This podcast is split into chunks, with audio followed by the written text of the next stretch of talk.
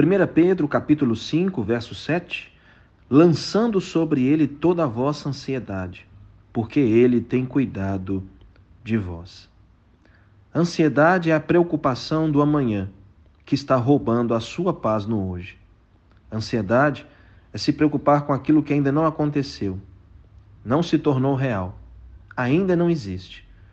Ansiedade tem sido a aflição interna por aquilo que muitas vezes é irreal, não aconteceu, é pautado no achismo.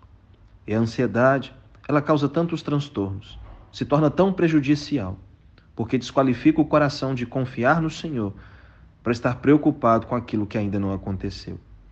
O texto aqui nos ensina sobre a importância de um coração confiante no Senhor, de lançar sobre ele tudo aquilo que tenta te preocupar, que te incomoda, que você sabe que não tem dado conta.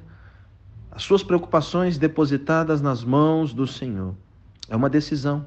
Muitas vezes nós estamos desfrutando da paz, o nosso coração está cheio de ansiedade, porque muitas vezes nos apegamos àquilo que não deveríamos nos apegar.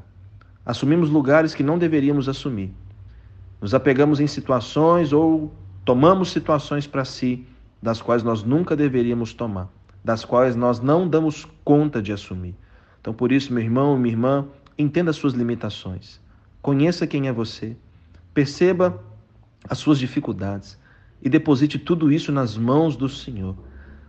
Respeite os seus limites, guarde o teu coração e permaneça focado no Senhor.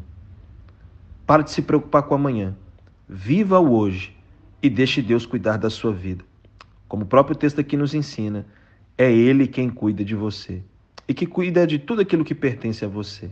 Creia nisso e viva essa verdade. E que assim você viva a melhor terça-feira da sua vida. Deus te abençoe. Tamo junto, hein?